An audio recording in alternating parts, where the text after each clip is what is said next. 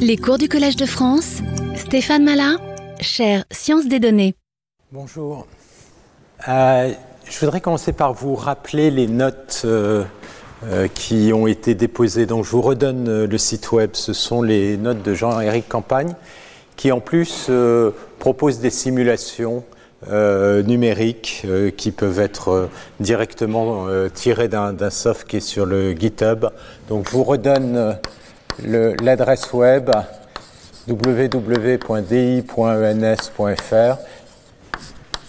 Mala, c'est là que vous pourrez récupérer euh, toutes les notes euh, du cours, les pointeurs sur les livres, collège.html. Voilà. Donc, euh, je vais reprendre donc euh, sur les chaînes de Markov, donc le, but là, c'est euh, de définir la notion d'équilibre et euh, comprendre pourquoi ce que l'entropie peut va augmenter dans le temps quand vous avez une évolution qui est décrite par notamment une chaîne de Markov. Donc l'idée d'une chaîne de Markov, on l'avait vu, c'est que on a un système dont l'évolution est là l'index n peut être typiquement vu comme étant le temps. Donc l'évolution temporelle, c'est-à-dire la probabilité de voir l'état du système, euh, par exemple, est égale à xn, sachant l'état du système dans le passé, est en fait conditionnée entièrement par euh, l'état du système au temps précédent. Donc ça, c'est typiquement ce qu'on va avoir quand on aura une équation différentielle euh, temporelle qui va faire euh, intervenir l'état au temps t et au temps euh, t plus dt. Donc, sachant x. Et puis, euh, on dira que, que, la chaîne est stationnaire ou homogène quand cette distribution de probabilité conditionnelle dans l'état xn plus 1, sachant xn, ne, ne dépend pas du temps. Autrement dit, c'est une valeur qui va dépendre de, des deux états xn et xn plus 1. Donc vous avez ce qu'on appelle cette euh, probabilité euh, de transition qui va définir une grande matrice. C'est la grande matrice des, donc, euh, des, probabilités de transition conditionnelle de l'état x vers l'état y pour tout xy. Donc ça, ça vous, pour tous les états, c'est une matrice finie ou infini si le nombre d'états est infini. Et puis, euh, ce qu'on a vu, comme c'est une probabilité conditionnelle, bah, si on somme sur la première euh, variable, donc autrement dit, si je somme ici sur y, euh, de p de xy, bah, la somme des probabilités, ça vaut 1. Donc, c'est une matrice un peu particulière qu'on appelle une matrice stochastique. Donc, cette matrice stochastique, elle va décrire l'évolution de la chaîne de Markov. Maintenant, ça veut dire quoi? Ça veut dire que si je regarde la distribution de probabilité en un temps n, donc je peux appeler mu n, euh, c'est euh, la probabilité que euh, xn est égal à une certaine valeur x pour tout x, donc j'ai le vecteur de, probabilité au temps n, je peux regarder l'évolution de ces probabilités. Et l'évolution de ces probabilités, bah, elle va être donnée par euh, la probabilité euh, conditionnelle, et ça veut dire que euh, le vecteur mu n plus 1, alors si je le vois comme un vecteur ligne, donc je vais le faire transposer, ça va être le vecteur mu n transposé fois p. Donc ça, on a vu ça, c'est-à-dire que la matrice de transition vous fait avancer dans le temps les probabilités. Et en particulier, vous allez avoir la situation à l'équilibre. Donc on, parle d'une mesure invariante. La mesure va être invariante si c'est un point fixe. Autrement dit, vous allez avoir pi t, est égal à pi t p.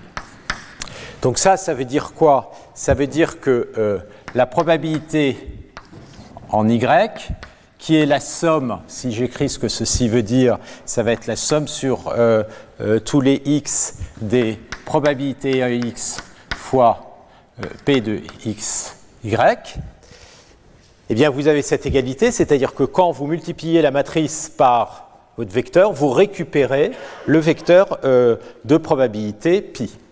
Donc vous avez ce qu'on appelle une mesure invariante. Alors si vous avez une mesure invariante et que x1 au départ suit cette mesure invariante, bah, quand vous faites avancer p, vous allez toujours avoir cette mesure invariante, ça veut dire que tous les xn vont suivre la même loi de probabilité. D'accord Et ça, ça va être typiquement le cas d'un système à l'équilibre, un système physique. Je vous avais donné euh, l'exemple euh, des, des, urnes d'Ehrenfest où vous avez deux domaines AB et puis avec une paroi poreuse et une probabilité d'aller de, l'un à l'autre qui est proportionnelle au nombre de particules, à la pression sous-jacente. Et on évolue effectivement quand vous avez un système comme ça, au départ, vous pouvez ne pas être du tout à l'équilibre. Par exemple, si toutes les particules sont d'un côté, aucune de l'autre, à ce moment-là, elles vont commencer à diffuser. Et puis, on va converger vers un état à l'équilibre. Et à l'état à l'équilibre, on l'a vu, la distribution de probabilité, c'est une loi binomiale. Alors, il y a des systèmes un peu particuliers qui sont ce qu'on appelle les systèmes réversibles. On a vu qu'on peut inverser le temps dans une chaîne de Markov, c'est-à-dire faire l'évolution au lieu de x1 vers xn, de xn vers x1, et à ce moment-là, on a euh, les, probabilités de transition s'inversent. Maintenant, il y a le cas particulier où quand on inverse le temps, les probabilités de transition restent les mêmes.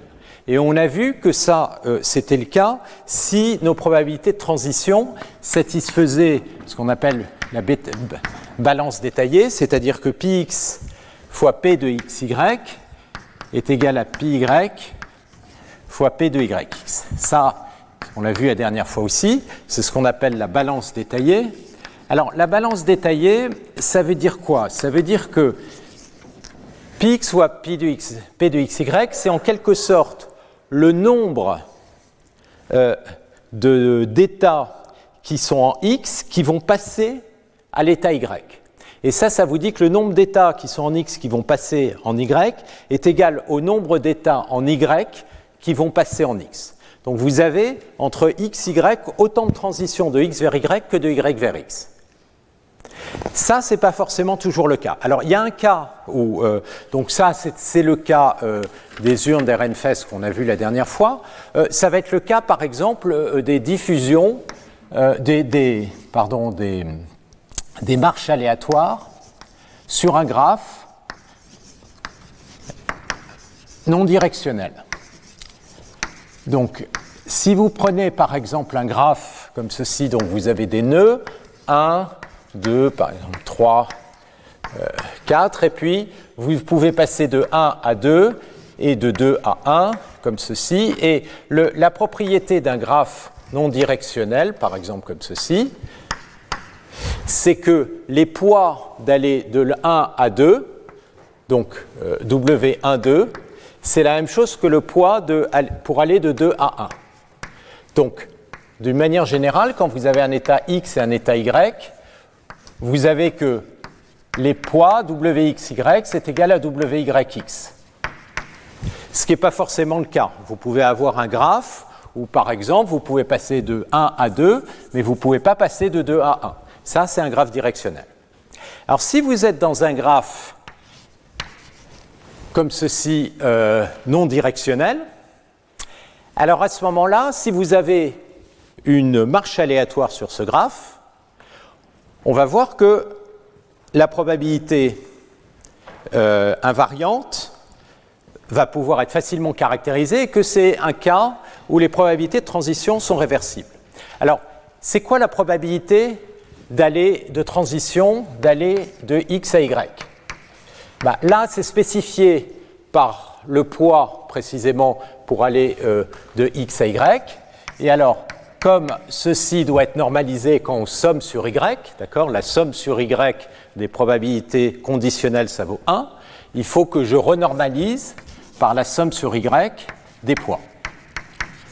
Donc ça, c'est la probabilité pour aller de x AY, c'est le poids du lien entre x, y renormalisé par tous les poids qui partent de y.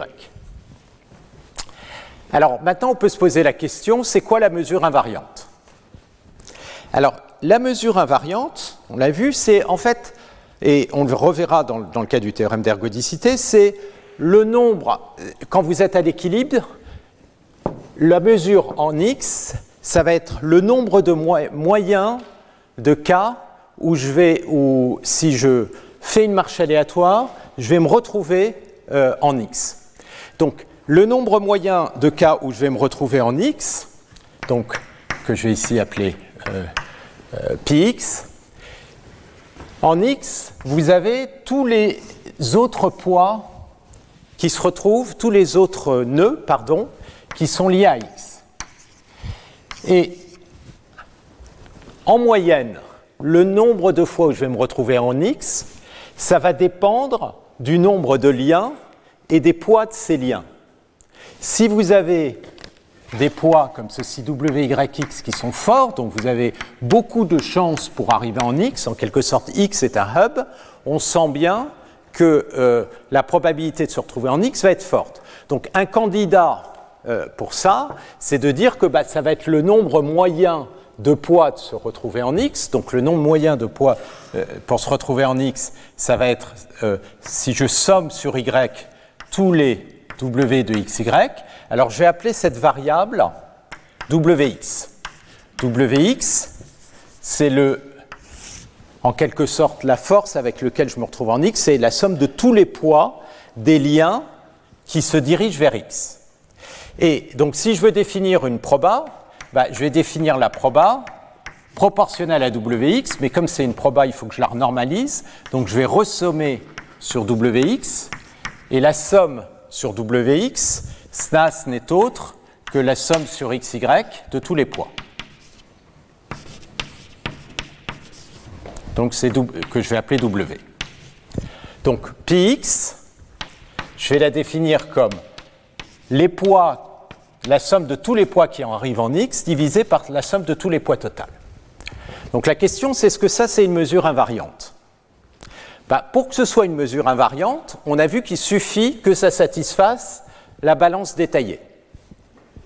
Alors, ici, vous allez avoir px fois p de xy, donc on peut écrire ce que ça vaut, px fois p de xy. Ah, ici, en bas, qu'est-ce que vous avez? Vous avez la somme euh, sur euh, y de tous les wx, donc ça c'est précisément WXY sur WX. Et donc le produit des deux, eh bien, ça va vous donner W de XY sur W. Et comme vous avez des poids qui sont identiques pour aller de XY à YX, ça c'est la même chose que W de YX sur W. Et donc ça va bien être égal à pi de Y fois P de YX. Les X et les Y ont bien été inversés. Donc autrement dit, une marche aléatoire avec des poids qui sont identiques pour aller de X à Y et de Y à X, c'est bien une chaîne réversible. En quelque sorte, les lois pour passer de X à Y sont les mêmes que les lois pour passer de Y à X. Alors ça, à nouveau, c'est un cas particulier parce que si je définis un graphe dont les, points ne sont pas réversibles, par exemple, je peux avoir des cycles comme ça, bah, je peux passer de 1 à 2, mais je ne peux pas passer de 2 à 1. Donc de toute évidence, je n'ai pas du tout une chaîne qui est réversible dans ce cas-là. D'accord? Donc c'est vraiment un cas particulier. Mais pourquoi ce cas est particulièrement intéressant? Parce que c'est le cas qu'on va retrouver en physique. En physique, vous avez des lois de la physique qui, au niveau microscopique, sont réversibles. Et l'irréversibilité, elle apparaît à un niveau macroscopique, comme on l'a vu euh, au tout début. Alors, maintenant, la question qui se pose, c'est est-ce que euh, cette euh, situation d'équilibre, autrement dit cette loi invariante, elle va toujours exister Est-ce qu'il est possible qu'il y ait un équilibre? Et la condition pour avoir l'équilibre, c'est euh, l'existant, c'est l'ergodicité.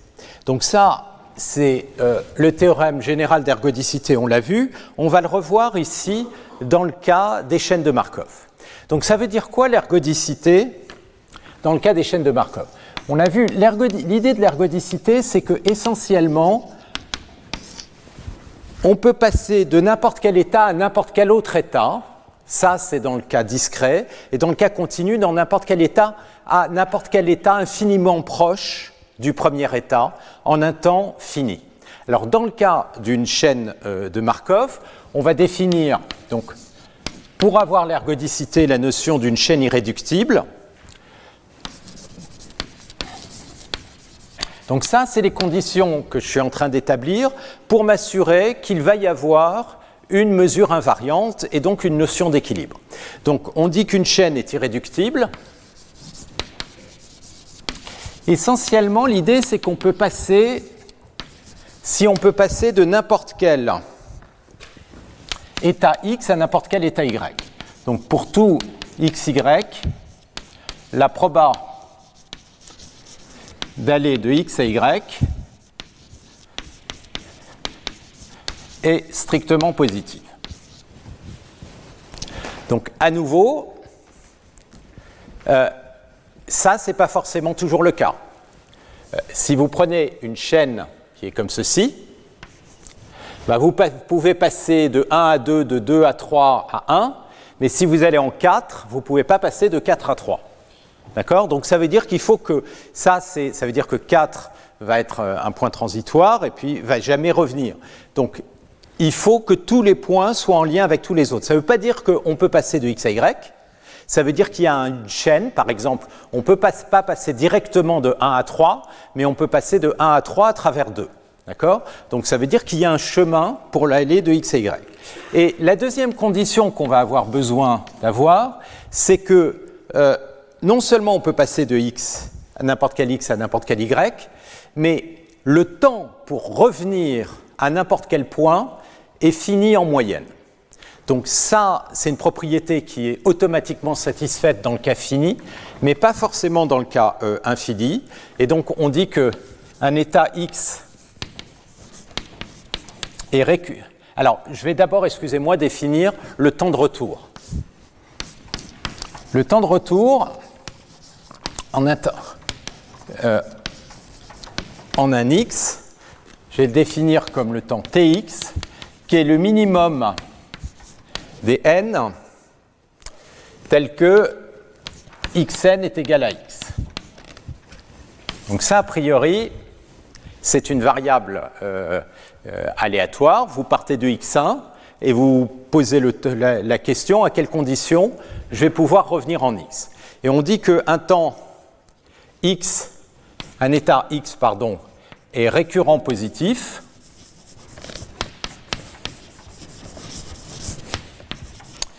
si cette espérance, donc le temps de retour moyen en x, est, est fini. Donc vous allez toujours revenir en x. Si vous revenez en x, ça veut dire que si vous itérez suffisamment de temps, vous allez revenir en x avec un nombre de fois qui va devenir arbitrairement grand. Donc, quand vous itérez, au bout d'un moment, le nombre moyen de fois où vous allez vous retrouver en x va vous définir une probabilité. Et l'idée, c'est que cette probabilité, ça va être la mesure invariante. C'est exactement comme ce qu'on a fait ici dans le cas euh, de la marche aléatoire. Vous regardez le nombre de fois où vous vous retrouvez en un point x, et en moyenne, ce temps de retour va vous définir la mesure invariante. évidemment, pour que cette mesure invariante existe, il faut que vous soyez repassé par x un nombre de fois potentiellement infini quand euh, vous augmentez le nombre d'itérations. Donc ça, c'est exactement ce que vous dit le théorème d'ergodicité. Alors le théorème d'ergodicité, je ne vais pas le démontrer comme la dernière fois. Ça, c'est un sujet que je ferai sans doute dans un cours. Mais là, je voudrais avoir le temps d'avancer suffisamment pour aboutir à la notion euh, d'entropie maximum qui va être le sujet euh, du séminaire de euh, Valentin de Bortoli juste après. Donc je vous en parlerai un peu. Donc, le théorème d'ergodicité. Alors, le théorème d'ergodicité, il suppose, comme je vous l'avais dit précédemment, que on va pouvoir toujours revenir en n'importe quel point et on va toujours pouvoir revenir un nombre de fois qui va pouvoir croître arbitrairement. Autrement dit, je vais supposer que les deux hypothèses là-haut sont satisfaites. Donc je considère une chaîne de Markov qui est irréductible et récurrente positive.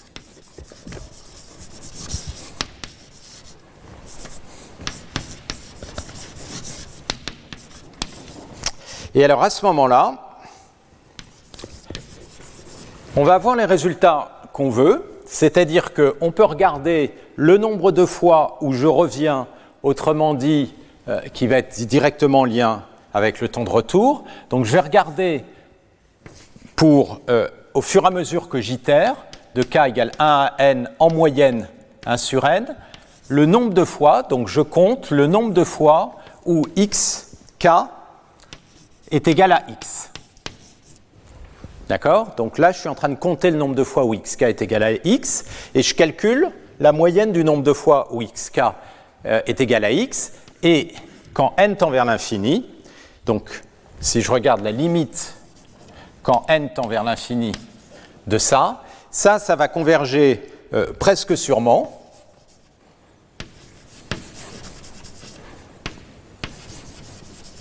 Donc autrement dit, avec une proba égale à 1, vers une mesure invariante, px, qui va être strictement positive et qui est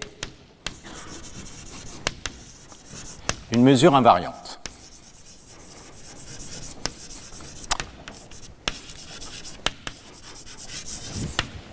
Le deuxième point, c'est l'unicité. C'est que Px positif est l'unique mesure invariante.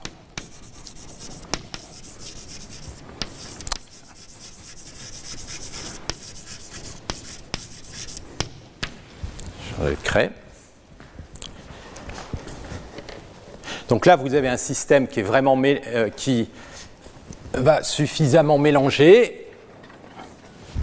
Et si vous prenez n'importe quelle fonction,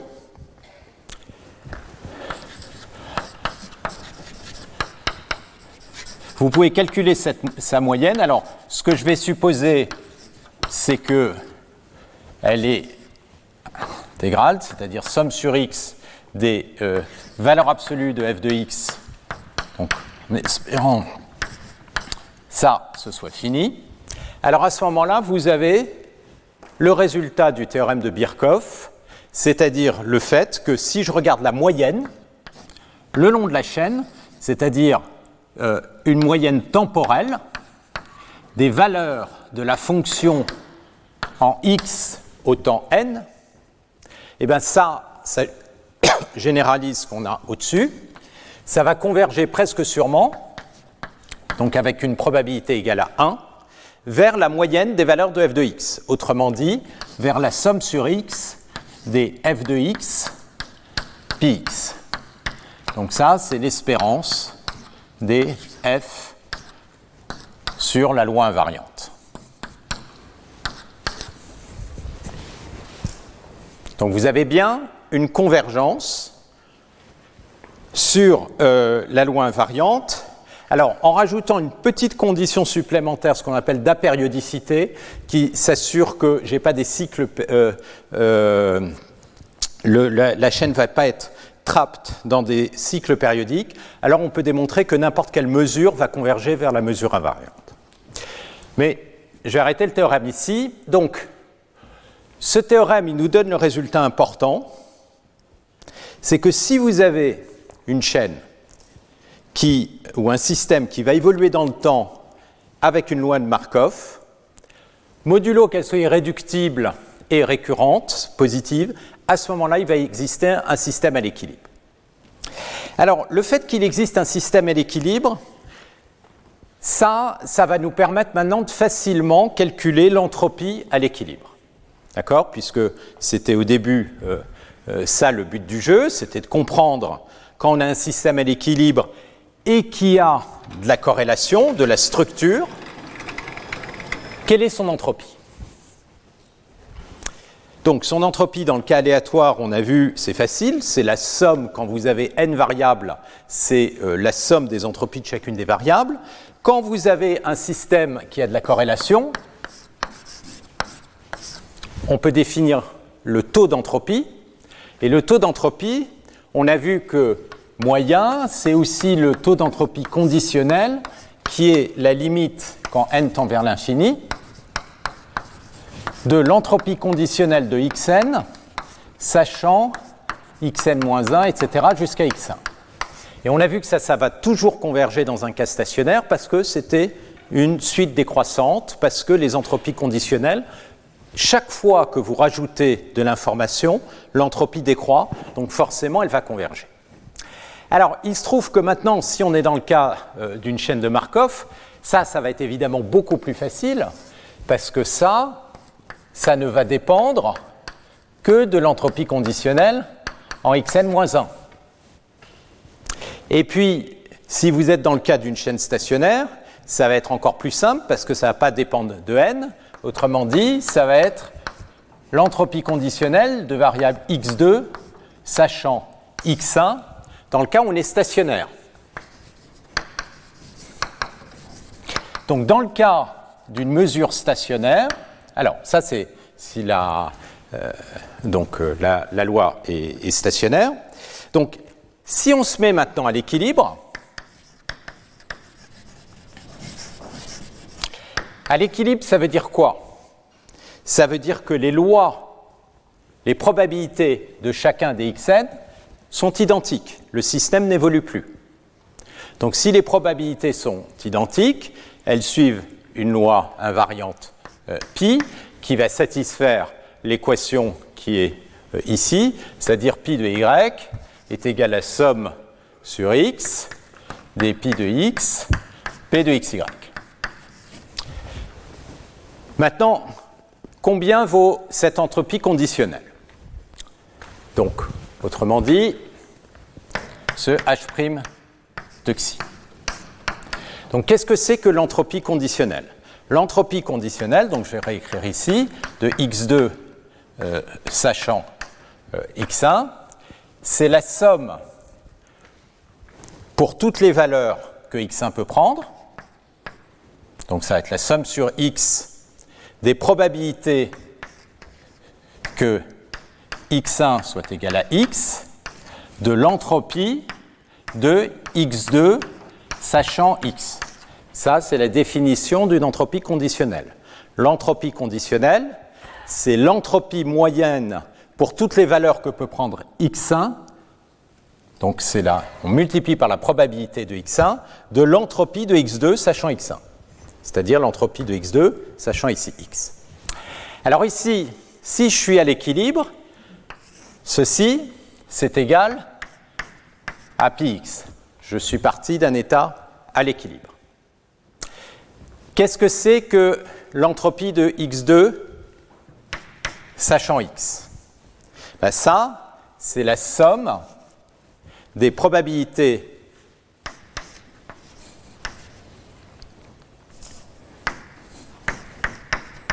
x2 soit égal à y sachant x fois log de la probabilité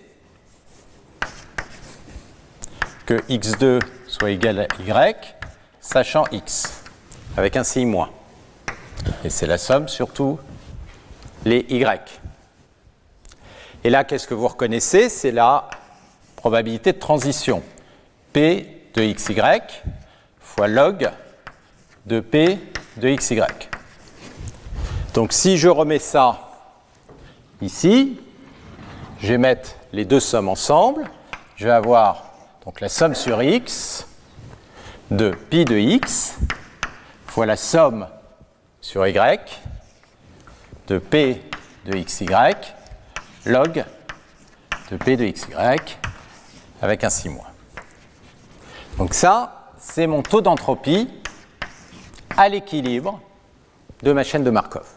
Donc là, vous voyez, on peut tout calculer explicitement, et c'est entièrement défini, évidemment, par la loi de l'équilibre et par les probabilités de transition. Ça, c'est en quelque sorte l'entropie. Si vous faites la somme sur xy, vous pouvez voir ça comme l'entropie des lois de, de transition.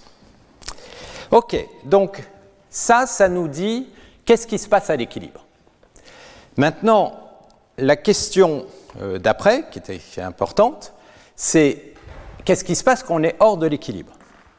Qu'est-ce qui se passe quand on est hors de l'équilibre et d'où vient cette seconde loi de la thermodynamique qui dit que si je suis hors de l'équilibre, je vais évoluer vers une situation où l'entropie va augmenter. OK.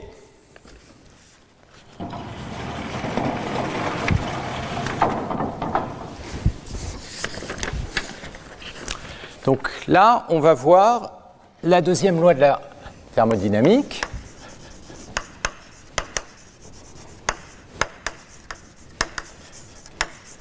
Dans le cas, évidemment, pour une chaîne de Markov.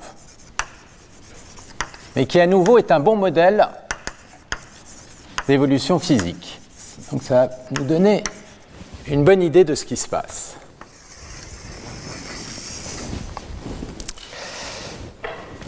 Alors, dans tout ce que j'ai décrit, euh, quand j'ai décrit un peu superficiellement tous ces aspects de physique statistique et de micro-état, euh, d'état microcanonique, j'ai expliqué que euh, l'entropie a été définie quand l'énergie est une constante comme étant le log du nombre d'états possibles, parce que la distribution de probabilité va être uniforme. D'accord? Alors, ce qu'on va voir, c'est que effectivement, quand la distribution de probabilité à l'équilibre est uniforme, on va avoir une augmentation de l'entropie. Mais il faut faire attention parce qu'on va aussi montrer que si la distribution de probabilité à l'équilibre n'est pas uniforme, alors on n'a pas forcément une augmentation de l'entropie. Ce qui va euh, augmenter, ou plutôt diminuer, ça va être l'entropie relative entre deux distributions. Donc, ce qu'on va montrer, c'est... Euh, alors, on va prendre deux distributions qui sont parties de deux lois qui sont différentes au départ. Donc, je vais définir une loi mu n, euh, un temps n, et une loi mu prime de n un temps n. Et puis maintenant, je veux regarder l'évolution de ces lois quand le temps passe de n à n plus 1, sachant qu'elles sont toutes les deux décrites par la même matrice de transition. Donc je vais me retrouver en mu n plus 1 et mu prime de n plus 1. Et ce qui va m'intéresser, c'est de comparer les distances entre ces lois. Donc ce que je vais définir, c'est la distance de Kullback-Libler relative entre ces deux lois. Et ce qu'on va montrer, c'est que cette distance, elle décroît. Donc, je vous rappelle ce que c'est que euh, la distance relative entre deux lois P et Q. Alors, si je suis dans un cas où les états sont discrets, ça va être une somme discrète de P de x log de P de x sur Q de x. Et on a montré il y a deux semaines que ceci, c'est toujours positif. D'accord? Donc, excusez-moi, vous n'avez pas une distance, vous avez une divergence une distance parce que c'est pas symétrique. J'avais euh, insisté là-dessus. Et donc, ce qu'on va montrer, une proposition, c'est que la divergence de Kullback-Libler entre mu n et la loi mu n prime, elle est toujours plus grande que la divergence entre mu n plus 1 et la loi mu' en n plus 1. Donc d'une certaine manière, la chaîne va rapprocher les distributions de probabilité. Donc l'aléa qui est incorporé par une, étape de plus va avoir tendance à un peu diffuser les lois et donc en probabilité ça va les rapprocher. Alors d'où ça vient ça? Ben, On va regarder si je suis en un état n, je vais passer euh, en un état euh, n plus 1, et je peux regarder le passage de l'état n à l'état n plus 1, je peux regarder la probabilité jointe. Et cette probabilité, excusez-moi, entre n et n plus 1, cette probabilité, elle va être la probabilité jointe, elle est différente si je suis parti de mu n, c'est-à-dire si la loi de xn c'est mu n, ou si la loi de xn c'est mu prime de n. Donc je vais l'appeler q de xn, xn plus 1, dans le cas où j'ai la loi mu prime qui évolue, et p quand c'est la loi mu n qui évolue. Et ce que je vais faire, c'est je vais regarder la divergence entre ces lois jointes.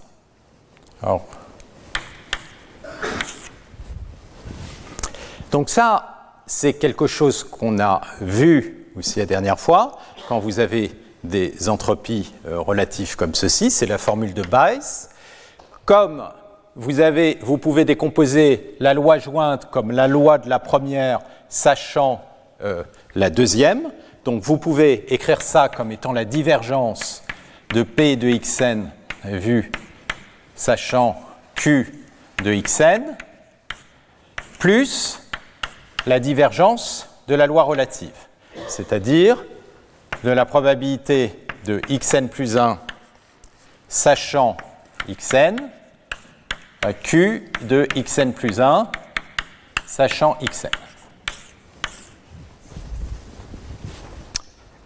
Donc ça, c'est la formule de Bayes dans le cas euh, des divergences de Kullback-Leibler. Maintenant, ici, on est dans un cas où les probabilités de transition, bah, par définition, c'est les mêmes. D'accord? Elles évoluent avec les mêmes probabilités de transition. Donc là, j'ai deux lois de probabilité qui sont identiques. Si elles sont identiques, on a vu la divergence, ceci, comme P et Q sont égales, ça, ça vaut 0. Donc ici, ça, ça va valoir 0. OK. Maintenant, je peux recalculer, ça c'est l'astuce, cette euh, divergence en réappliquant la même formule, mais en inversant xn plus 1 et xn, c'est-à-dire en allant dans l'autre sens. C'est-à-dire cette divergence, je peux l'écrire donc, je vais écrire juste au-dessous, comme la divergence de la probabilité de xn plus 1 par rapport à probabilité selon mu de xn plus 1, plus la divergence de la chaîne où j'ai inversé le temps, c'est-à-dire la probabilité de xn sachant xn plus 1 et la probabilité de xn sachant xn plus 1. Dans le cas de l'autre mesure. Mais là, quand j'inverse le temps, il n'y a aucune raison, évidemment, que les probabilités de transition soient égales. Tout ce que je sais là-dessus, c'est que ça, c'est positif. Donc, vous avez que cette quantité est égale à ceci, parce que ceci est égal à 0, qui est égal à ceci, plus une quantité positive. Donc forcément, vous pouvez en déduire que cette divergence va être toujours plus grande.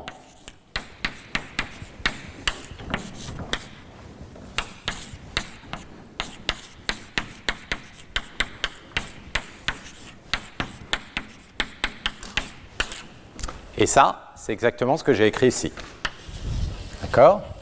Donc, ça, ça vous montre que effectivement, les divergences de Kullback-Leibler, si vous prenez deux lois qui avancent avec les mêmes probabilités de transition qui sont définies par votre chaîne de Markov, elles vont se rapprocher.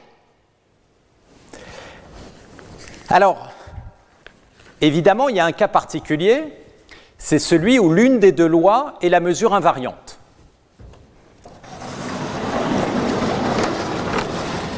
Si vous prenez l'une des deux lois comme étant la mesure invariante, pi, ben ça, ça va toujours être égal à pi, puisque la loi n'évolue pas. Donc si pi est une mesure invariante, alors ce que vous venez de démontrer, c'est que la distance entre... Alors, je peux prendre la première euh, euh, ou la deuxième. Je vais prendre par exemple la deuxième. La distance entre mu n plus 1 et pi, la, pardon, la divergence, est toujours plus petite que la divergence entre mu n et pi. Donc ça veut dire que si je pars de n'importe où, je vais petit à petit me diriger vers la mesure invariante au sens de la divergence de Kullback-Libler.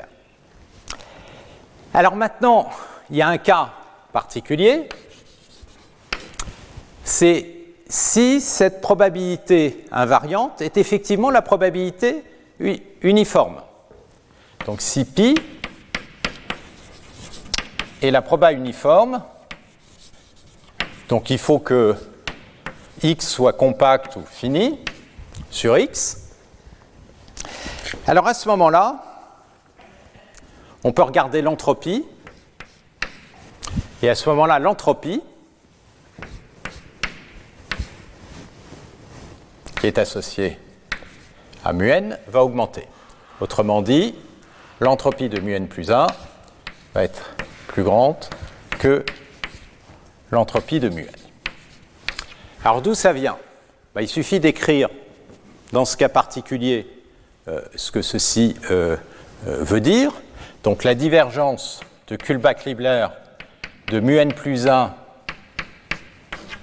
par rapport à mu, ça va être la somme sur x des mu n plus 1 de x log des mu n plus 1 de x sur pi de x. Mais si vous êtes dans le cas uniforme, pi de x, c'est 1 sur le nombre d'éléments de x dans le cas fini. Donc, le log de 1, et puis excusez-moi, euh, va euh, sortir. Et donc, vous allez avoir ici la somme des mu n plus 1 log des mu n plus 1 de x, autrement dit l'entropie de mu n plus 1, moins la somme sur x de mu n plus 1 fois le log, qui est une constante, comme la somme vaut 1, je vais juste retrouver le log. Et donc je vais avoir moins log de ceci. Et ça, si je répète la même formule, c'est la plus grand que l'entropie de UN moins log ceci. Donc vous avez bien démontré que l'entropie augmentait. Mais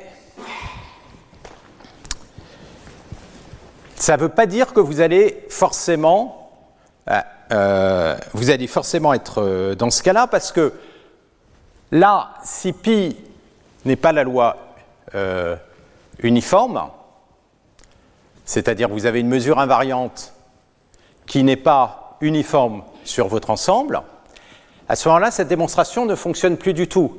Et ce qui va se passer, c'est que vous allez converger vers la loi invariante pi, et vous n'allez pas converger vers la loi d'entropie maximum, qui serait la loi uniforme sur l'ensemble.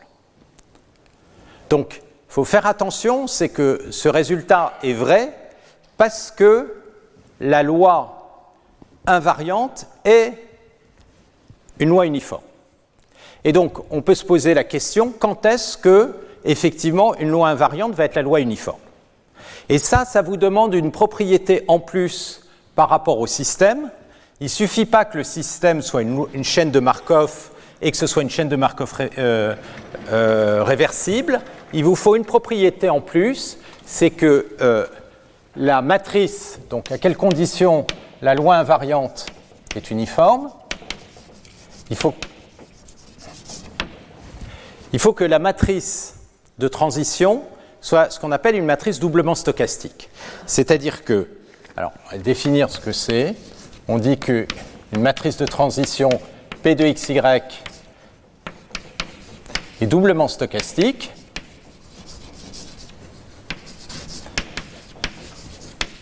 Alors, bien sûr, ça veut dire que euh, c'est une matrice qui est stochastique, c'est-à-dire que somme sur Y de P de XY est égal à 1, mais ce qu'on va aussi imposer, c'est que la somme sur x, donc c'est la somme sur les lignes et la somme sur les colonnes, va être égale à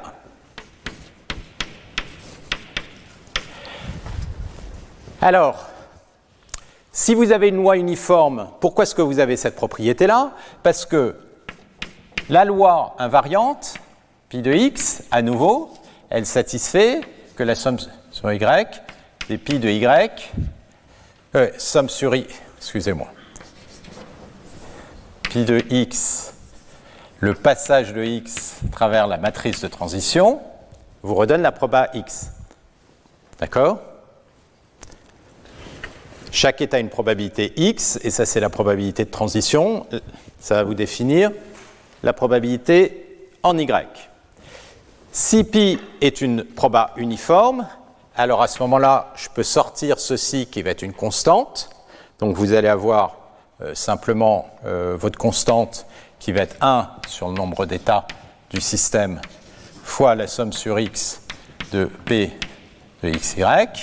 Et comme ceci, c'est aussi égal à 1 sur y, ce que vous obtenez, c'est que ceci, c'est bien égal à 1. Et inversement, si vous avez une matrice qui est doublement stochastique, je vous laisse vérifier que la loi uniforme va bien être invariante. Donc, ça, ça va être typiquement la situation en physique, pour lequel vous allez avoir des ensembles microcanoniques qui vont avoir des lois uniformes qui sont les lois invariantes. Ça ne va pas être toujours le cas, comme on va le voir dans le cas macrocanonique. Voilà. Donc, ça, ça donne un peu une vision purement mathématique de ce point de vue physique qui vous dit que euh, l'entropie va augmenter au fur et à mesure que euh, le temps avance. Et ce qu'on voit, c'est que c'est vraiment lié, quand vous avez un système qui évolue d'un temps t à un temps t plus 1 avec une loi qui ne dépend que du temps t, d'une certaine manière, ce qui se passe, c'est qu'à chaque étape, conditionnellement à l'état dans lequel vous êtes, vous allez augmenter l'incertitude. Et ceci est exprimé par le fait que vous allez avoir une forme de diffusion des probabilités, donc que les distances entre les probabilités vont se rapprocher. Elles vont se rapprocher, en particulier, elles vont se rapprocher de la loi invariante, mais la loi invariante n'est pas forcément uniforme. Et c'est dans ce cas-là qu'on ne va pas avoir une augmentation d'entropie. C'est vraiment les entropies relatives qu'il faut considérer euh, dans ce problème. Alors, ce qu'on va faire maintenant, c'est revenir petit à petit vers la notion de modèle et euh, de modèle de données euh, en grande dimension. Alors, pour faire ça, on va revenir sur la physique et on va avoir un regard un peu différent sur la physique statistique, qui est un regard non plus microcanonique, mais un regard canonique. Et c'est ça qui va nous amener à des lois de distribution un peu plus riches que simplement la loi uniforme. Alors, je ne sais pas s'il y a des questions sur. Euh, j'ai tendance à ne pas demander s'il y a des questions euh, sur tout ça avant de passer. Euh, oui. Est-ce que vous pouvez réexpliquer la, partie sur la, périodicité? Ah, alors ça, je voudrais l'éviter. Je voudrais l'éviter. C'est que si je prends par exemple une, marche aléatoire sur les entiers. Et si vous regardez euh, le passage de simplement sur les entiers pairs, bah, à ce moment-là, vous savez, euh, si vous bougez sur une grille, sur, sur, sur, les entiers, vous savez que vous allez passer d'un entier euh, pair, impair, pair, impair, pair, impair. Donc sur les entiers pairs, il y a une forme de périodicité. Et c'est ce genre de périodicité, euh, donc il existe une forme de périodicité, c'est ce genre de périodicité qui fait qu'on peut se euh, retrouver, alors ça c'est dans le cas d'un graphe, qu'on peut se retrouver à tourner sur la périodicité et de ne pas revisiter tous les états un nombre de fois suffisamment. Alors ça, c'est pas un bon exemple parce que ça va pas être le cas dans ce cas-là. Mais donc, je voudrais éviter ce, sujet assez volontairement parce que de manière à pouvoir attaquer les problèmes d'entropie maximum c'est la condition qui garantit que je vais forcément euh, converger vers la loi uniforme. Alors, je vais passer aux, euh, aux ensembles canoniques. Et les ensembles canoniques, ils décrivent des systèmes physiques, thermodynamiques. Donc ça, c'est une notion qui a été euh, introduite par Gibbs. Donc au début du siècle pour capturer les distributions de probabilité exponentielles qui avaient aussi été introduites par Boltzmann. Et l'idée, c'est que on va considérer un système physique, donc euh, on appelle ça des systèmes macrocanoniques,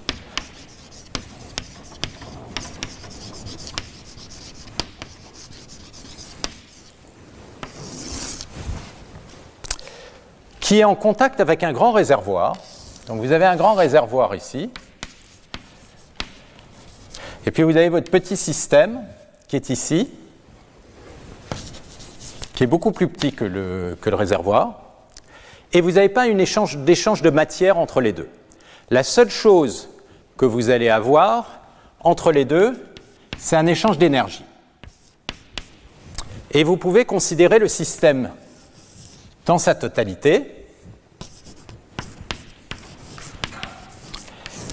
Et on considère que le système dans sa totalité, lui, est à l'équilibre. Donc, il y a un équilibre microcanonique, ça veut dire que le système dans sa totalité, alors j'avais écrit l'énergie U de manière à ne pas la confondre avec les valeurs moyennes. Donc l'énergie du système dans sa totalité, elle ne va pas bouger. L'énergie du système dans sa totalité, c'est la somme de l'énergie du réservoir plus l'énergie de notre petit système. Et ce qu'on va voir, c'est que comme il y a un échange d'énergie entre les deux, évidemment, si maintenant je me focalise sur la probabilité d'observer une certaine énergie, cette probabilité va fluctuer et ce qu'on va voir, c'est que ça dépend notamment de la température qui avait été introduite dans le cas microcanonique comme étant la dérivée de l'entropie par rapport à l'énergie. Donc on va revoir euh, ces notions. L'idée c'est qu'à l'équilibre, vous avez la deuxième loi de la thermodynamique qui vous dit que l'entropie totale va être maximum et l'entropie totale, vu, parce que les systèmes ont une faible interaction, ça va être l'entropie du réservoir plus l'entropie du système. Donc, à l'équilibre, vous allez avoir que l'entropie est maximum et donc sa dérivée par rapport aux échanges d'énergie va être nulle. Donc là, on reprend le même genre de calcul que ce qu'on avait fait dans le cas microcanonique, on va regarder comment varie l'entropie totale. Ben, l'entropie totale, elle varie à travers ces échanges d'énergie. Donc ça va dépendre de la variation d'entropie par rapport à l'énergie, la variable d'énergie. Donc quand euh, on a l'énergie ER fois euh, la variation DE, plus donc la variation euh, d'énergie du réservoir et la variation d'énergie du réservoir, euh, ah, excusez-moi, c'est DU, UR. Alors, comme vous savez aussi que ça, ça vaut 0, parce que l'énergie totale ne varie pas, vous allez avoir que D de UR est égal à moins de DU. Donc le D de UR, ici, je peux l'écrire comme moins DU. Et puis ensuite, vous allez avoir la variation de l'entropie du système par rapport à l'énergie. Ah, excusez-moi, par rapport à UR, l'énergie c'est U, et donc par rapport à U, euh, quand euh, l'énergie vaut une certaine valeur qui est l'énergie microcanonique fois du. Et comme ceci vaut 0, parce que vous êtes à l'équilibre, vous retrouvez à nouveau dans la situation que ces deux quantités-là, elles sont égales. Puisque là, vous avez un moins du et plus du, donc on peut le faire disparaître. Et ces deux quantités-là, c'est l'inverse de la température. D'accord? Comme dans le cas microcanonique. Alors l'inverse de la température, ici, qu'est-ce qu'on va avoir? Ça, je vais l'appeler euh, l'énergie microcanonique du système. Ce qu'on va avoir, c'est que UR, c'est U total moins UM. Mais vous avez un tout petit système.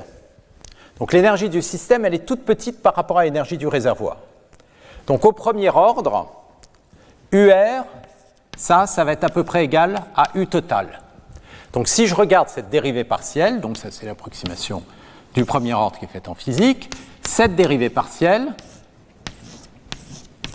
je peux la considérer lorsque l'énergie vaut à peu près l'énergie totale, et ça c'est défini comme étant la température macrocanonique.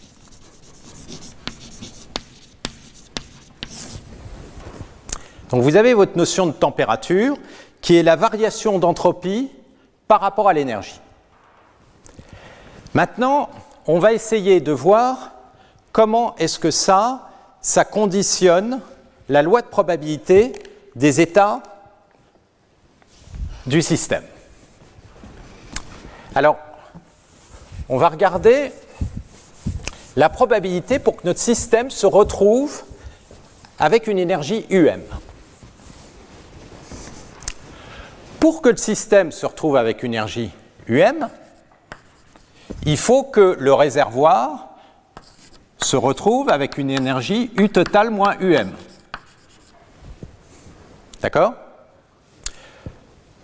Le système total est en équilibre microcanonique. Donc tous les états du système total ont la même probabilité. D'accord? Ça c'était euh, par définition dans le cas des systèmes physiques microcanoniques. Parmi tous ces états qui ont la même probabilité, je veux regarder que les états et je veux compter le nombre d'états qui correspond à une énergie de mon système UM. Ça, c'est la même chose que de compter le nombre d'états du réservoir qui, qui a une énergie UT moins UM. Donc je vais appeler oméga R les états du réservoir en fonction de l'énergie, c'est-à-dire en fonction de UT, l'énergie totale moins UM, et le nombre total, le cardinal, je l'écris toujours comme ça, aïe, avec une valeur absolue, d'accord, ça c'est le cardinal de mon ensemble. La proba, c'est quoi? D'être d'avoir une énergie microcanonique, excusez-moi, E, U, EM, UM, énergie microcanonique UM, c'est le nombre d'états favorables divisé par le nombre d'états total. Nombre d'états où ça c'est vrai, c'est-à-dire nombre d'états où ça c'est vrai, c'est quand mon réservoir est nombre d'états où le réservoir a une énergie UT moins UM, sur le nombre d'états total du système. Alors, maintenant, euh, ce qu'on va faire, c'est qu'on va faire un développement limité de cette quantité. Je vais regarder le log.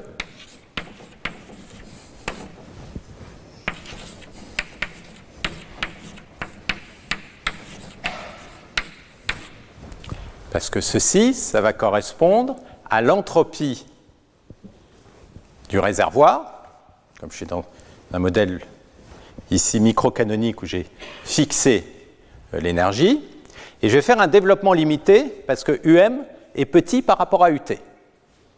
Donc ceci, ça va être l'entropie du réservoir en UT moins UM, et ça, je vais dire que c'est à peu près égal au premier ordre à l'entropie du réservoir en UT, euh, moins, ça c'est une petite variation, UM, fois la dérivée de l'entropie en UT moins UM, en UT, excusez-moi, je fais un développement de Taylor au premier ordre, par rapport à l'énergie.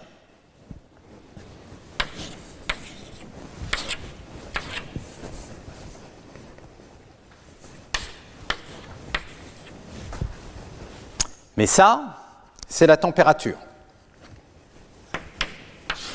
Ce qu'on a vu là-bas. Exactement 1 sur la température.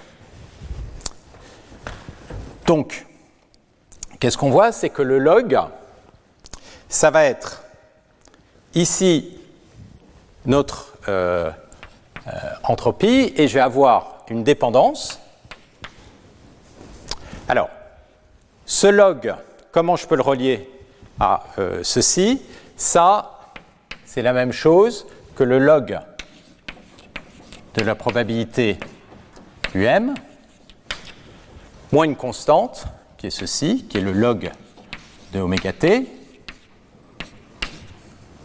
Et ça, ça va être la constante, excusez-moi,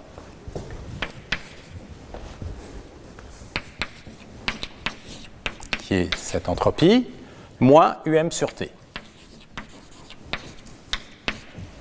Donc ce que vous voyez, c'est que la log de la proba, à une constante près, c'est moins UM sur T. Donc ça veut dire que la probabilité de UM, à une constante près que je vais appeler ici Z, moins 1, ça va être E puissance moins UM sur T. D'accord C'est ce qu'on observe. Et c'est quoi la constante? Bah, Ce qu'il faut évidemment, c'est que la somme des UM, des P de UM, soit égale à 1. Et donc, vous allez avoir que la somme, je peux sortir le z moins 1, quoi la somme de puissance moins um sur t soit égale à 1. Donc en fait, on voit que z, ces constantes-là, on peut les réinterpréter comme étant une constante de renormalisation.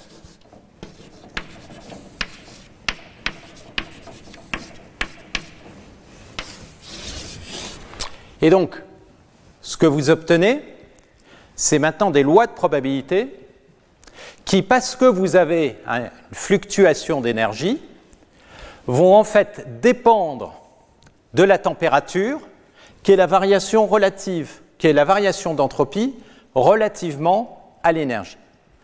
D'accord? Et c'est de là que apparaissent ces lois de Boltzmann, ces lois exponentielles. Alors, ça, c'est le point de vue de la physique statistique du problème. Donc on voit que ce point de vue émerge dans une situation physique où, à nouveau, on a un système qui est tout petit par rapport au réservoir. Le réservoir impose la température. C'est pour ça que vous avez ici une constante qui ne fluctue pas en fonction de UM. Et vous n'avez une fluctuation de votre loi de probabilité qui ne va dépendre que de l'échange d'énergie vu du point de vue euh, du petit système. On va maintenant revoir ce point de vue, point de vue complètement inverse, donc d'un point de vue mathématique, en essayant de voir d'où émergent ces lois de probabilité. Et ça, c'est euh, le travail qu'a fait James, donc James, background de, physicien. Donc le premier article, c'est en 1957 où il a introduit ces notions d'entropie maximum. Donc, ce qui est très joli dans la façon. Donc, finalement, lui a été, il vient vraiment du, point de vue de, Shannon, qui essaye de relier euh, l'entropie à une notion d'information indépendamment de euh, euh, tout système physique. Et la question que s'est posée James, c'est quand vous avez des observations, et ça, c'est typiquement ce qui va se passer quand vous avez des données. Vous allez calculer euh, toutes sortes euh, de valeurs moyennes. Vous avez par exemple, je vais appeler euh, phi une fonction de votre donnée x. x, par exemple, à nouveau, c'est des images, c'est des sons, c'est n'importe quel type de données. phi ça peut être x au carré, x au cube, ça peut être n'importe quelle fonction de, x. Et euh, si vous avez beaucoup de données, une chose que vous pouvez faire, c'est calculer la valeur moyenne de phi k de x. Ça, c'est pas très compliqué. Donc vous allez regarder la valeur. Donc quand je parle là de, valeur euh, moyenne, c'est toujours relativement à la loi de, phi de x. Donc ça, vous pouvez le calculer empiriquement euh, si vous avez euh, n exemples qui sont indépendants comme étant phi k dxi de i égale 1 à n.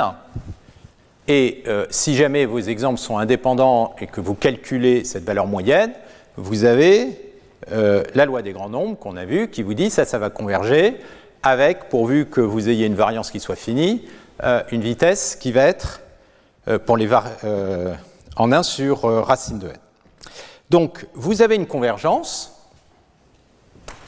vous êtes capable de calculer ces valeurs moyennes, et la question qui se pose, c'est quelle est la proba de x?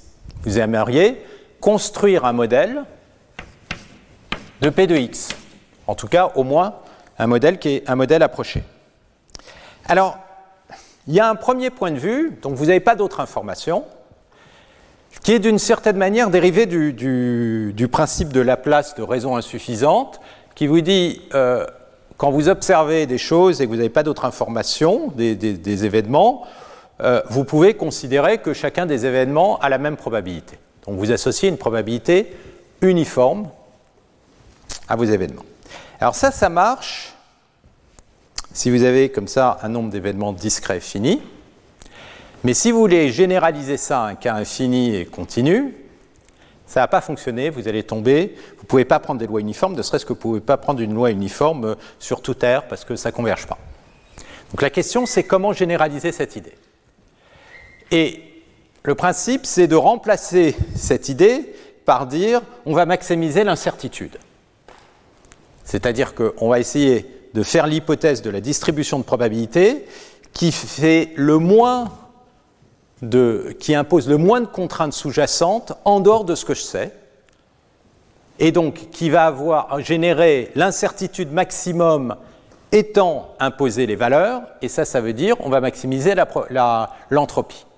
Et d'où sort l'entropie L'entropie sort à nouveau, elle peut se voir du fait que si vous considérez il y a une propriété fondamentale, si vous avez deux lois euh, deux variables aléatoires x, y qui sont indépendantes, si vous imposez que l'entropie doit s'additionner, la notion d'information, d'incertitude s'additionne et que ceci est positif, hop, vous tombez, vous pouvez démontrer, comme j'avais mentionné, qu'on tombe automatiquement sur le fait que h de x, c'est l'entropie à une constante près.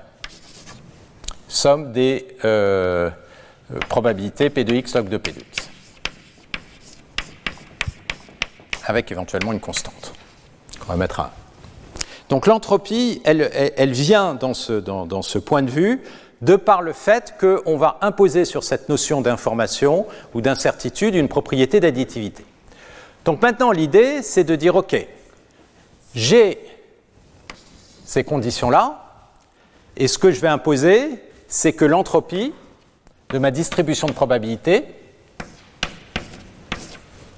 alors, je vais mettre, peux mettre soit dans le cas discret, auquel cas c'est P de x log de P de x, soit dans le cas euh, continu, auquel cas c'est l'intégrale de P de x log de P de x dx. Donc ça, ça doit être maximum.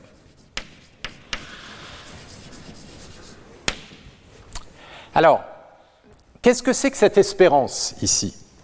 Bah, l'espérance, si je la réécris rigoureusement, c'est l'intégrale de phi k de x et de x dx. D'accord? C'est l'espérance de la valeur phi k de x. Et donc là, vous vous retrouvez devant un problème qui n'est pas très compliqué. C'est un problème où vous devez maximiser une fonction qui va être euh, ici, euh, le log est concave, j'ai un 6 moins, c'est convexe. Euh, vous allez maximiser une fonction concave, donc minimiser une fonction convexe, sous contrainte linéaire. Donc ça, c'est un problème où s'il y a une solution, elle va être unique. Et cette solution unique, on va pouvoir la calculer explicitement avec les multiplicateurs de Lagrange. Donc c'est ce qu'on va faire maintenant. Et ce qu'on va voir, c'est qu'on va retomber exactement sur les lois exponentielles microcanoniques de Boltzmann. Donc,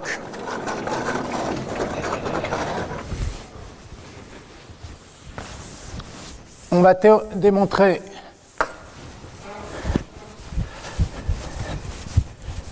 le théorème suivant qui va vous donner la solution. On peut appeler théorème de Gibbs ou de Boltzmann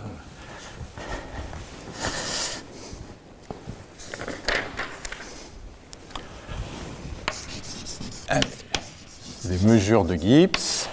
Donc, ce que ce théorème vous dit, c'est que si elle existe, et alors là, il va falloir faire attention, on va le voir, elle n'existe pas forcément. Le P, ou si il est la distribution de proba, ou là, tel que H de P est maximum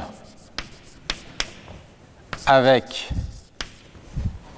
l'espérance relativement à cette distribution P de phi de x, euh, phi k de x, qui est égal à l'espérance qui a été, je vais les appeler mu k, les, les valeurs qui ont été observées.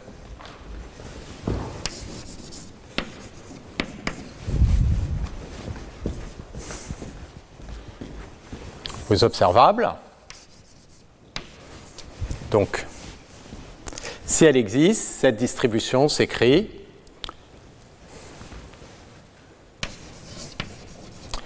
en fonction de paramètres θ. Alors, les contraintes, je vais en avoir un certain nombre. Je vais en avoir un grand K, disons.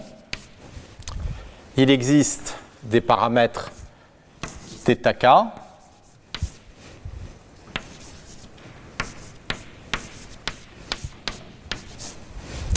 tel que P de x puisse s'écrire une constante de normalisation exponentielle moins somme sur k de 1 à grand K de θk phi k de x. Autrement dit, c'est ce que je vous avais donné au premier cours. Ça, si j'appelle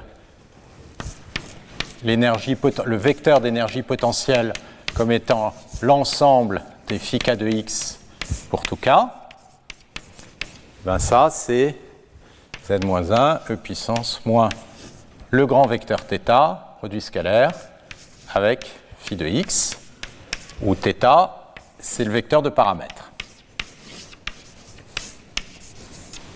Et la distribution de probabilité, elle va donc ici dépendre de ce paramètre θ.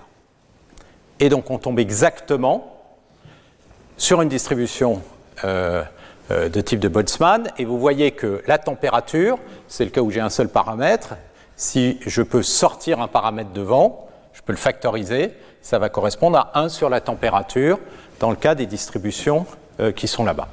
L'énergie U, c'est quoi ici? C'est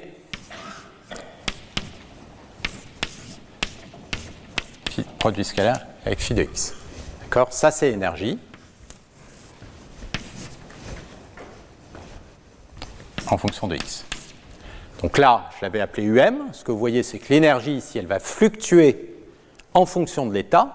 Donc là, ça c'est vraiment une situation macrocanonique. On a bien une distribution d'énergie qui s'écrit E puissance moins l'énergie. Simplement, j'ai sorti un facteur de normalisation θ, et c'est pour ça que vous avez votre facteur 1 euh, sur T.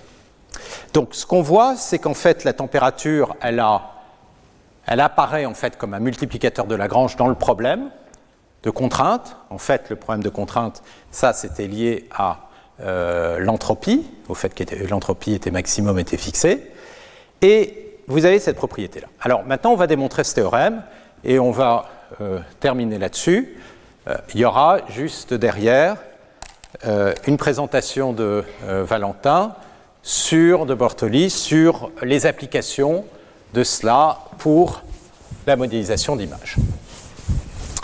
Alors, la démonstration, elle passe, on est vraiment dans le, cas d'optimisation d'une certaine manière le plus simple, où on maximise une fonction concave ou on minimise une fonction convexe, et donc il suffit d'écrire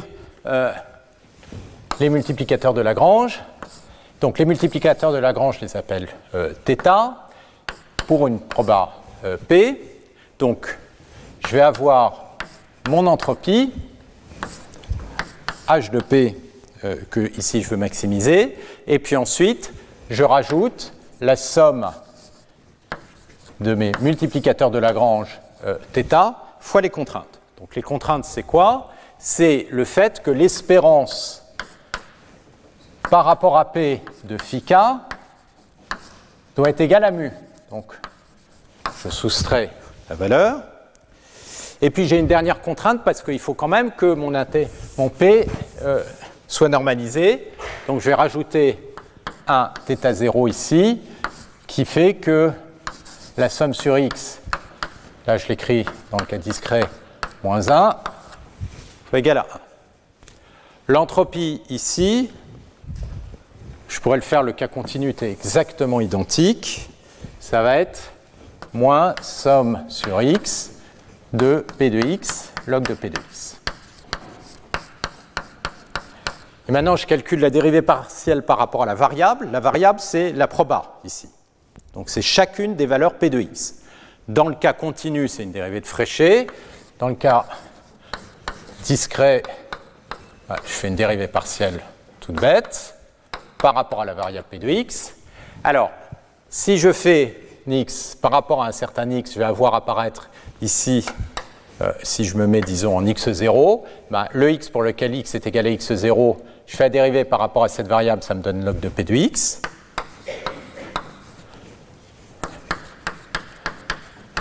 Et puis maintenant, je fais la dérivée euh, plus la dérivée de log de p de x, ça va être un 1 sur p de x fois p de x, ça va me donner donc 1.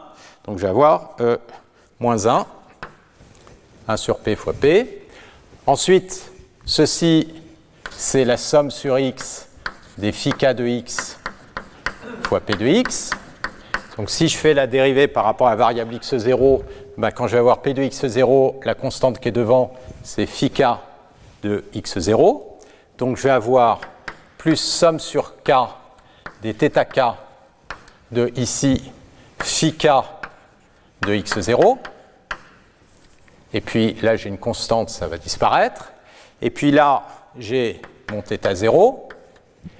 Et la dérivée de ceci par rapport à p de x0, ça va me donner 1. Voilà mon équation. Et quand j'ai un maximum, la dérivée du Lagrangien par rapport à chacune des variables, ça va valoir 0. Donc maintenant, si vous faites tout passer de l'autre côté, euh, ou plutôt, je vais faire passer le log de p de x euh, de l'autre côté, je vais obtenir log de p de x0. Alors, euh, oui, là j'ai fait un modèle avec un plus les, euh, le log de p de... Bon, on va l'écrire. Ça va me donner un 1 moins θ0, euh, moins θ0. Ah non, excusez-moi. Je passe le, ça va me donner un θ0 moins 1 plus somme sur k des ttk phi k de x0. Et à ce moment-là, vous avez que votre p de x0, donc pour tout x, p de x, vous allez avoir cette constante-là qui va me donner en fait le terme de normalisation que je pourrais écrire sous forme de θ0 ou je pourrais écrire sous forme de z1, et puis la somme, somme sur k des θk phi k de x0. Alors si les θk sont décrits comme les multiplicateurs de Lagrange, ici j'ai un plus. Si c'est moins les multiplicateurs de Lagrange, j'ai un moins. Donc ça, ça dépend euh, euh, des conventions. Si je ne me suis pas planté dans mon calcul. Non, je ne crois pas. Euh, donc, on retrouve cette expression-là. Et la deuxième propriété qui est intéressante, c'est que je peux calculer pour cette distribution-là la distance de Kullback-Leibler entre la vraie distribution, donc qui va être la distribution P, et la distribution Pθ. Et je vais finir en démontrant que ça, c'est l'entropie de Pθ moins l'entropie de P. Et ça, c'est toujours positif. Alors ça, c'est toujours positif parce que P satisfait bien ces contraintes, mais j'ai pris pour Pθ la distribution d'entropie maximum. Donc forcément, l'entropie de Pθ est plus grande que l'entropie de P. Donc ça, c'est bien plus grand. Alors pourquoi est-ce que cette propriété euh, est vraie? Euh, Parce qu'on peut calculer donc la distance de Kullback-Leibler. Donc c'est la distance entre la distribution P et P, pardon, la divergence, donc la somme sur x de P de x log de P de x sur P de θ. Donc euh, vous allez avoir somme sur x de P de x log de P de x, là vous reconnaissez moins l'entropie l'entropie de P. Et puis vous avez votre deuxième terme qui ressemble pas trop à l'entropie de Pθ0. Ça ressemble plutôt à une entropie relative. Donc le deuxième terme, c'est moins somme sur x de P de x log de Pθ de x. Mais qu'est-ce que c'est que log de Pθ de x? Comme on a vu l'expression de Pθ, ça, c'est log de z moins 1, donc c'est une, une, constante, plus la somme des ttk phi k de x.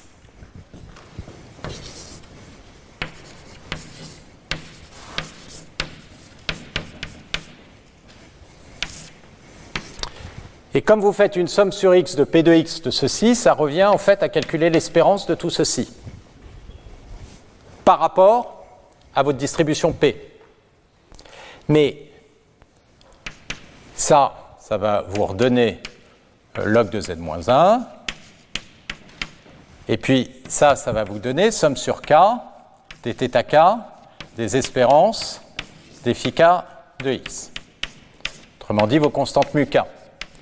Mais ça, c'est exactement l'espérance par rapport à Pθ, parce que c'est exactement comme ça qu'on a défini notre distribution. On a imposé que pour la distribution Pθ d'entropie maximum, j'obtenais la même chose que ceci, qui est l'espérance par rapport à la vraie distribution, là maintenant que j'appelle P, de phi k de x. autrement dit, je ne sais pas si j'ai bien fait de mettre euh, ici l'espérance, ça, c'est, ça aurait été plus malin de garder, somme sur k de θk p θ euh, de x. Euh,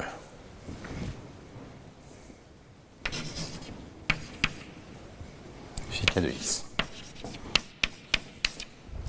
Donc en fait, ce que vous voyez, c'est que le PT, le P ici, je peux le remplacer par Pθ.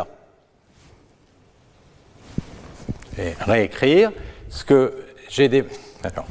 ce que j'ai montré, j'aurais dû le faire avec euh, directement avec le sans passer par l'espérance. Je vais vous le faire avec la somme sur x. Et là, euh, j'ai P de x.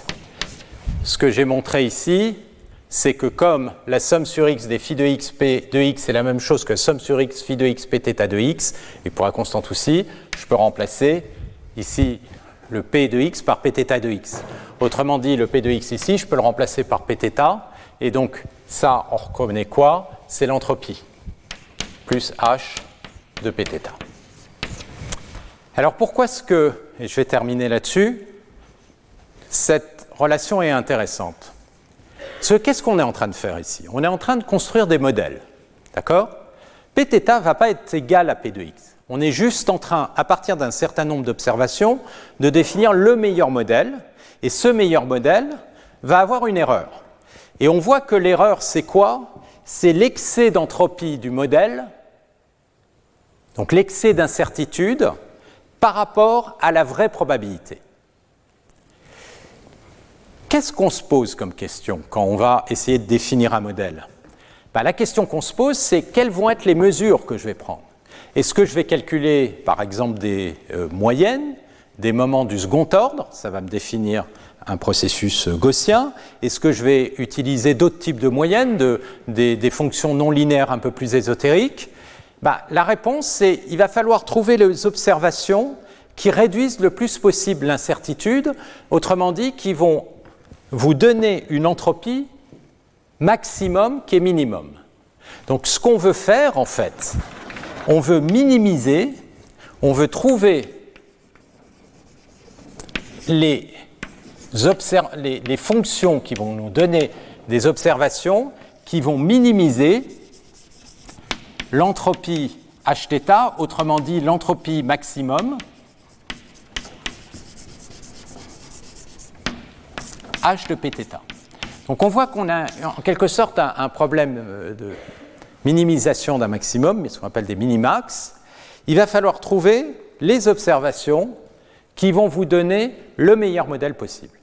Alors si vous êtes dans le cas de traitement d'image, donc ça c'est ce dont euh, Valentin va nous parler juste après, ben, vous avez des images, par exemple des images de texture, vous pouvez voir ça comme un processus aléatoire, par exemple la texture de bois que vous avez par terre ou la texture des tissus que vous avez sur les, euh, fauteuils. Il va falloir définir un modèle stochastique qui permet de modéliser ce genre de choses. Quelles sont les mesures qu'il faut faire pour arriver à faire ça? Jusqu'à maintenant, on avait des approches, quand je dis jusqu'à maintenant, jusqu'à, disons, euh, une vingtaine d'années ou peut-être un peu plus, 25 ans, on essayait essentiellement des modèles gaussiens. Et les modèles gaussiens, ça veut dire quoi? Ben, Ça veut dire, et je reviendrai là-dessus, que vous avez une distribution de probabilité qui va être de la forme e puissance moins x transpose kx. Donc c'est des fonctions qui sont bilinéaires. Donc ça, ça peut s'écrire comme si euh, somme de xi, xj et euh, des constantes alpha ij somme sur ij. Ça, c'est une fonction bilinéaire de ij. Ça veut dire quoi? Ça veut dire que vous faites des combinaisons linéaires de ces choses-là. Autrement dit, vous avez décidé d'avoir des fonctions phi de x qui sont simplement des polynômes. Vous prenez deux variables, vous les multipliez et vous regardez la valeur moyenne. Autrement dit, c'est des moments d'ordre 2. Donc faire un modèle gaussien, c'est la même chose qu'imposer que les phi sont simplement des produits de paires de vos variables. Donc ça, c'est le modèle le plus simple que vous puissiez imaginer. Ce n'est pas du tout idiot, mais ce n'est pas du tout suffisant dès que vous avez de la géométrie, dès que vous avez de la structure. Et après, qu'est-ce qu'on peut faire? Ben, Les réseaux de neurones donnent des superbes résultats, à nouveau là-dessus. Donc d'une certaine manière, on a vu un réseau de neurones, ça vous calcule un phi de x. D'accord? La sortie du réseau de neurones, c'est en quelque sorte un phi de x. Oui, mais si on veut comprendre, c'est quoi le genre de phi de x qu'on a envie de mettre dedans? Donc ça, c'est le genre de question euh, qu'on se pose. Valentin va donner des premiers euh, éléments de, réponse, et même plus que ça. Et puis, on continuera dans le cours. Et ce qu'on va voir, c'est que euh, un des enjeux pour bien comprendre ça, ça va être les interactions d'échelle. Comprendre comment les échelles interagissent. Alors, un dernier commentaire avant de faire la pause. pour les challenges. Alors, euh, pour tous ceux qui veulent euh, euh, passer l'oral, notamment les élèves de master dans le cadre du cours, comme vous le savez, va y avoir donc, il faut que vous travaillez sur un challenge. Je vous avais prévenu, vous pouvez soit travailler tout seul, soit travailler en groupe. Les oraux auront lieu le 22. Et pour les oraux, il va falloir que vous veniez avec votre rapport. Donc je vais vous envoyer par mail, vous, êtes tous inscrits normalement, euh, l'information, ce, ce qui est vraiment attendu. Ce qui est attendu de vous, c'est vraiment euh, un, mini travail euh, de recherche, c'est-à-dire pas de travailler comme un inventeur, mais de regarder la littérature par rapport à ce que vous pensez être une bonne approche, développer votre approche, et puis en faire une analyse un peu mathématique, en tout cas essayer de comprendre ce qui se passe. Quand ce sont des réseaux de neurones, c'est très compliqué, et présenter ça. Donc je vous expliquerai à nouveau tout ça euh, euh, par euh, mail.